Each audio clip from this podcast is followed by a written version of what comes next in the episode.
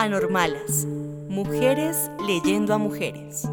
Hola, somos Adriana González, Catherine Villalobos y Nelly Vargas. Una voz, dos voces, tres voces que les dan voz a escritoras de distintos contextos.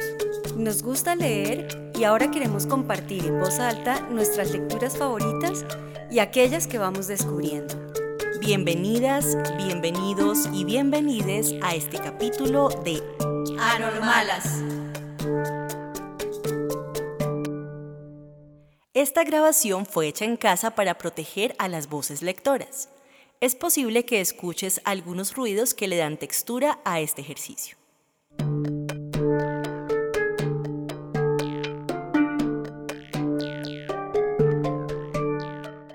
Continuamos la cuarta temporada con Liliana Colanzi, escritora, editora y periodista boliviana. En el año 2015 ganó el premio Aura Estrada, que le permitió obtener mayor visibilidad a nivel americano. En el 2022 ganó el premio Rivera del Duero, con su libro de cuentos Ustedes brillan en lo oscuro. Hoy leeremos La deuda, cuento que hace parte de esta antología. En este relato, una joven mujer, junto con su tía, va al Amazonas a cobrar una deuda. Entre evocaciones a la película Fitzcarraldo, sueños agobiantes con una madre ausente y saltos en el tiempo, el cuento presenta cómo las historias de mujeres se tejen como telarañas, de las cuales es imposible escapar.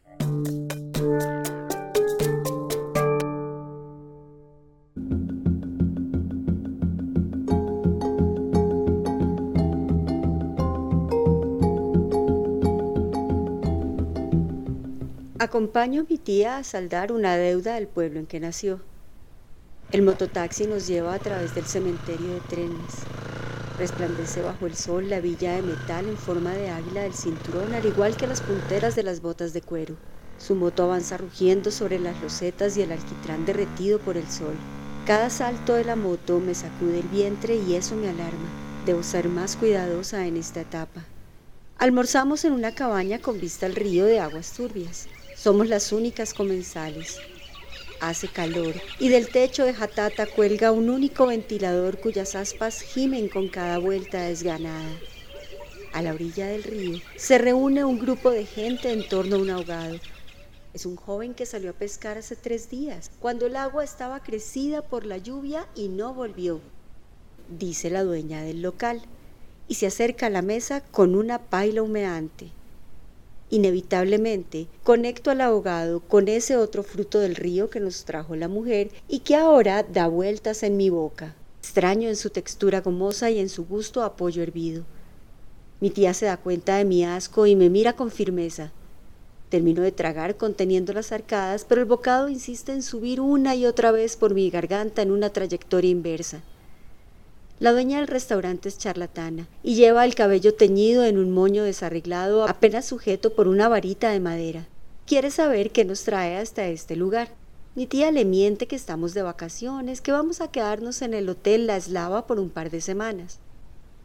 Una pena que el hotel se encuentre tan abandonado, dice la dueña del restaurante.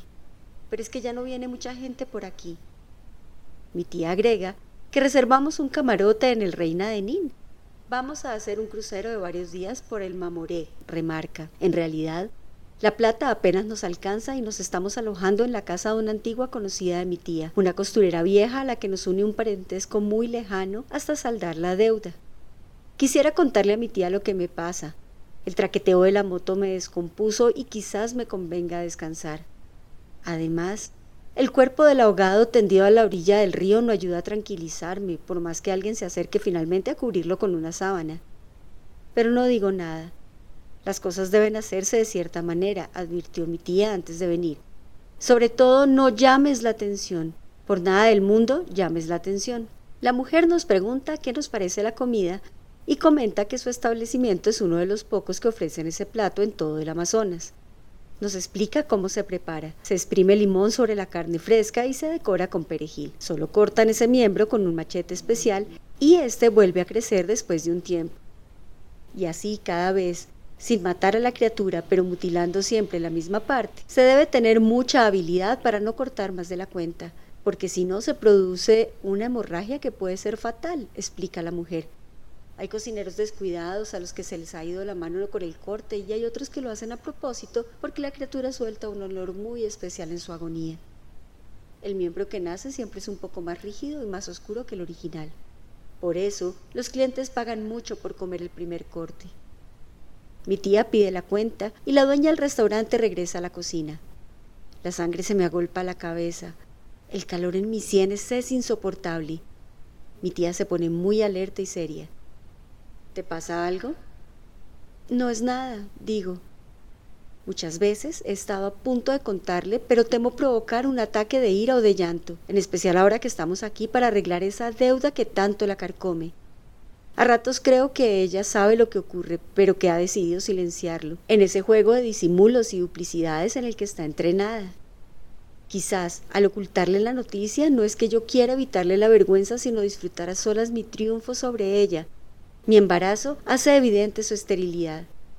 A mí me parece que mi estado es obvio, pero una amiga dijo que dependía del ángulo, de la perspectiva de la ropa que se lleve puesta. La dueña del restaurante asoma la ventana por la puerta de la cocina. No puedo contener más el burbujeo de mi estómago y abro la boca para vomitar. Lo que sale de mis entrañas es el caudal oscuro, rabioso, incontenible del río.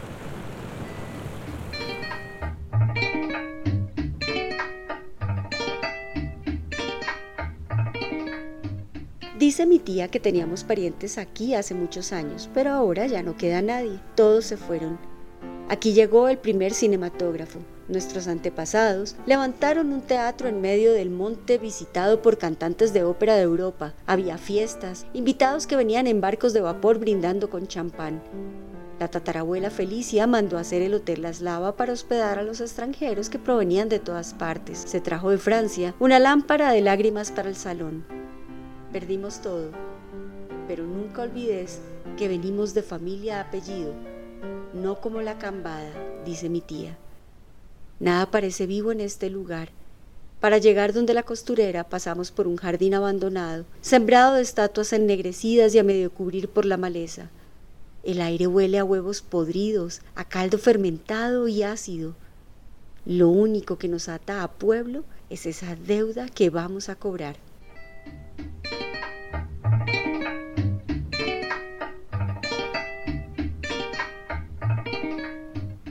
La costurera vive en una casa antigua con varios cuartos construidos lado a lado que dan a una galería en la que cuelgan hamacas. Ella ocupa una habitación y alquila el resto a un maestro de escuela, un funcionario de la alcaldía y a la familia de una lavandera. Mi tía y yo nos alojamos en la última, un cuarto en el que almacenan los cachivaches que nos sirven pero que no se atreven a botar.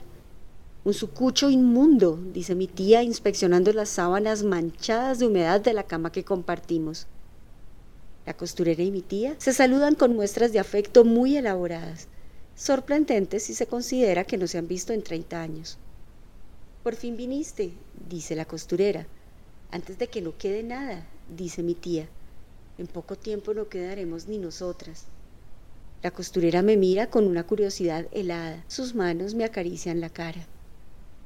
No se parece a vos esta hija tuya, dice. No es mía, dice mi tía. Ella no es mi mamá, yo corroboro. Los ojos de la costurera se detienen un buen tiempo en mí. Con toda seguridad me he puesto pálida. Al mismo tiempo me alegra la posibilidad de que la costurera se dé cuenta antes que tía. Se descompuso en el almuerzo, aclara mi tía, que los jóvenes de hoy son delicados. Caminamos las tres por la galería en medio de un calor que oprime los pulmones. La costurera señala el techo destrozado del que asoman vigas y pedazos de paja entre el ladrillo colorado. A esta casa se la están comiendo los cepes, murmura. Algún rato todo esto se va a derrumbar.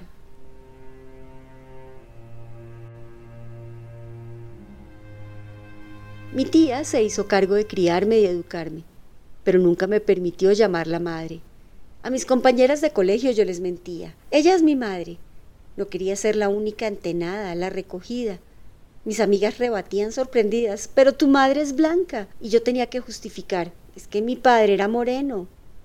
Mi tía corrigió a punta de chicote esa temprana inclinación por la mentira. No conocí a mi madre, pero sueño con ella con frecuencia. Mi tía guarda algunas fotos, una mujer muy alta, de ojeras melancólicas y cejas salvajes. Los sueños son todos angustiosos. La veo caminar delante de mí, siempre de espaldas, y cuando estoy a punto de alcanzarla, ella dobla la esquina y se desintegra como si estuviera hecha de arena. Mi tía dice que se largó hace muchos años siguiendo un extranjero, pero algunos amigos a quienes les mostré las fotos aseguran haberla visto en otras partes, en una flota que iba hacia la frontera, en la fila de algún banco, en el consultorio de un dentista. Cada rato reviso las fotos con detenimiento para ver si algo de mi madre vive en alguno de mis gestos. Mi tía dice que es mejor que no le haya sacado nada, porque quieres parecerte a la que nunca vino por vos en todos estos años. Me gustaría que mi hija herede los rasgos de mi madre para así poder verla en esa nueva sangre. Por fin tendrá algo mío, algo que mi tía no me podrá quitar. De noche, no consigo dormir por el murmullo de los cepes. La casa se llena de mandíbulas hambrientas que avanzan por las paredes y destrozan los cimientos. Están por todos lados, detrás de las pilas de revistas viejas, debajo de una repisa donde se apilan muñecas sin cabeza, entre los sacos de arroz de la despensa. Mi tía se revuelca junto a mí en un sueño agitado, se da la vuelta, se cubre de temblores, habla como si estuviera susurrándole a un amante. Tengo miedo de cerrar los ojos y que el techo se desplome sobre nosotras, así que me mantengo despierta hasta la madrugada.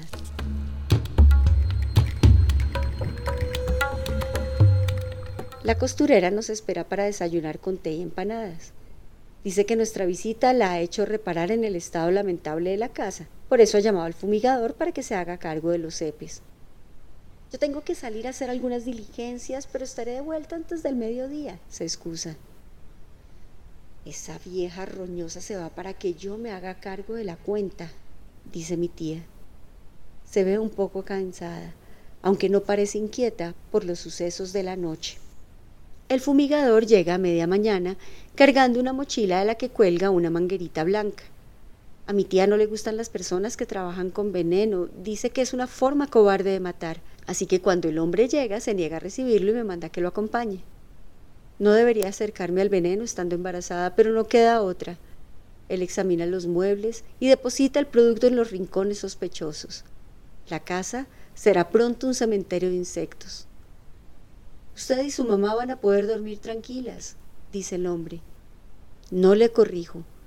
El fumigador dice que va a revisar si hay nidos fuera de la casa.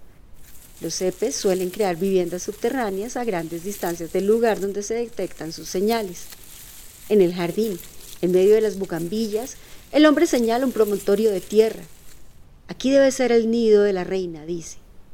La imagino sentada en su trono, planeando su venganza, y vuelvo a sentir los mareos, las punzadas en la cabeza. Ya es hora de que le diga a tía lo que pasa. Hay que darle tiempo para que se haga la idea. El hombre agarra una pala y la clava con fuerza. La herida en la tierra muestra una arquitectura de túneles sinuosos pero abandonados. Los soldados han dado la voz de alarma y toda la corte ha escapado. El hombre cava más profundo, removiendo pasadizos secretos. De pronto, la pala choca contra una superficie dura. Él se agacha y saca algo de la tierra, una raíz anudada alrededor de alguna cosa. El hombre forcejea hasta arrancar eso que la raíz abraza una muñeca de trapo de cabello natural oscurecido por la tierra. Me la pasa y yo sacudo la tierra para dejarla más limpia, curiosa por descubrir su cara. El hombre ahora se dedica a jalar la raíz que ha encontrado, que es larga y resistente. El suelo se abre en un túnel muy profundo. La muñeca no tiene cara. La cabeza es una sola mata de pelo largo y arrebatado que cae de frente y de espaldas. No importan cuántas vueltas le dé, la muñeca tiene siempre el mismo lado. La suelto abruptamente y la veo caer en ese hueco sin fondo, los cabellos flotando en todas las direcciones, una araña voladora.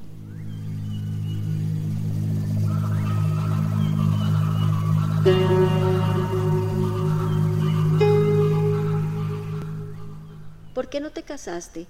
Escucho decir a la costurera. Eras alhaja, Tenías muchos tras de vos.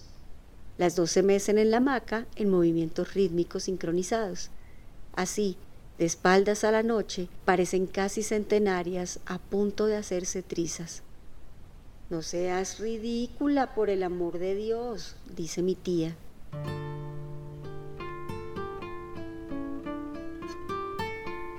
Mi tía a veces habla sola. El último hombre de nuestra estirpe sigue aquí, se refugió en el monte. Dicen que tiene lancha y que vive de la pesca, pero nadie del pueblo lo ha visto en muchos años. Solo se sabe de él por lo que cuentan los traficantes de oro y los indios que viven del otro lado del río. Él era un hombre muy hermoso, como lo fue el primero de nuestros antepasados que llegó a estas tierras. A él quiso la bisabuela dejarle los bienes que se salvaron del remate. A él y no a las hijas, ni un centavo. A él, que ya en la adolescencia era un borracho consumado, un pendenciero.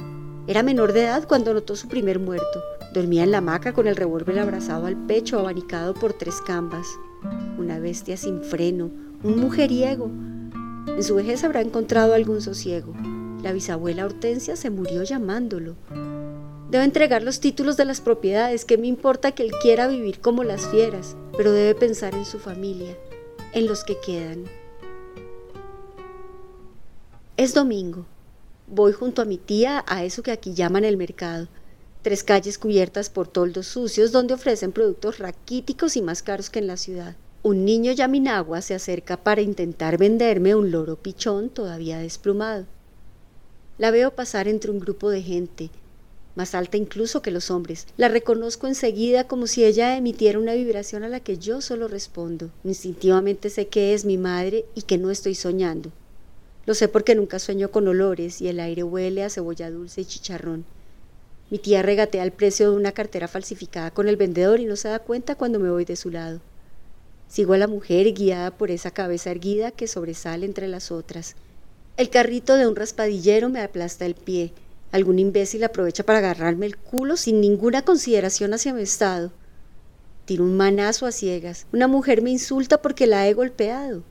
Esta vez no voy a dejar que mi madre llegue a la esquina y desaparezca. No me atrevo a llamarla por su nombre ni a decirle madre, así que grito disculpe varias veces. Mi madre lleva un vestido largo y el pelo suelto, negro y alborotado le llega a la cintura. Se queda quieta en medio de la calle esperándome, a mi alcance. Disculpe, digo, y la agarro del brazo con fuerza decidida a no soltarla. Su brazo es blando, pero no con la blandura de la carne, sino con la consistencia de un saco de arroz. Ella gira hacia mí, pero no le puedo ver la cara. El cabello le cubre toda la cabeza de uno y otro lado. La empujo, le doy la vuelta para verle el rostro, pero es imposible distinguir cuál es el frente y cuál es la espalda. Despierto con el grito en la garganta. Hay algo que debes saber. La costurera me lleva a su cuarto mientras tía duerme la siesta protegida por un mosquitero. Todos los muebles de la costurera están cubiertos por faldones y encajes hechos con sus propias manos. Se fue de aquí preñada de un trabajador de las barracas, dice la costurera. Su cuerpo es el de una araña aferrada a las paredes a punto de caer sobre su presa. Ella es tu madre, aunque te diga lo contrario. Esa que viste en las fotos es una mujer cualquiera. Compró fotografías viejas en los cachivacheros para darte una historia en qué creer. Es bueno que sepas cuál es tu origen. Todo empezó cuando él me dijo, debe haberse caído debajo de la cama. Me arrodillé y apoyé la cabeza en el piso frío de cerámica. La pantalla de la tele proyectaba un resplandor nevado. Le acababa de soltar eso que estaba guardado dentro mío. Estoy segura de que va a ser una niña. Lo dije casi sin pensarlo y él se quedó callado, mirándome sin comprender. Luego pensó en voz alta. No puede ser posible. El médico dijo que era un embarazo ectópico. Acaban de hacerte un legrado. Grité, ¿qué sabes vos? Corrí a encerrarme al baño y me gritó desde el otro lado de la puerta. Tenés todo mi apoyo. Nos reconciliamos ese rato. Llegó incluso a sugerir algunos nombres. Ninguno me gustaba, recordaban a flores o a monjas coronadas. Yo quería ponerle a la niña el nombre de mi madre. Para retrasar la despedida, me encapriché en seguir buscando la villa que se había caído. ¿La encontraste? Su voz era distante, como si alejara a saltos. Debajo de la cama estaba lloviendo. La luz era muy bella y muy extraña. Cuando me levanté, él ya no estaba. No he vuelto a saber de él desde entonces.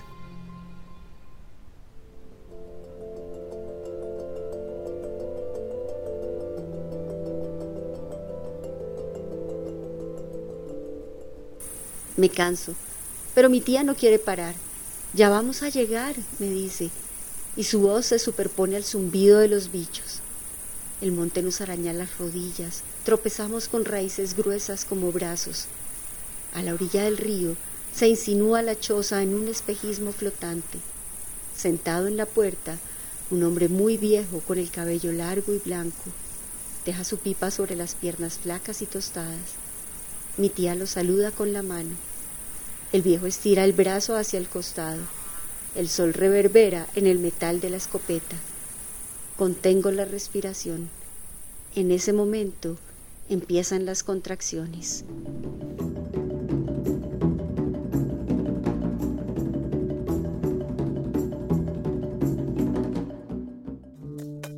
Anormales, mujeres leyendo a mujeres. Gracias por escucharnos. Encuentra este y otros capítulos en YouTube, Apple Podcast, Spotify y en nuestro blog. Síguenos en Instagram, Twitter y Facebook. Comparte este capítulo con tus amigos. Anormalas, mujeres leyendo a mujeres. Un podcast con sabor de boca que se te queda en la mente y en el corazón.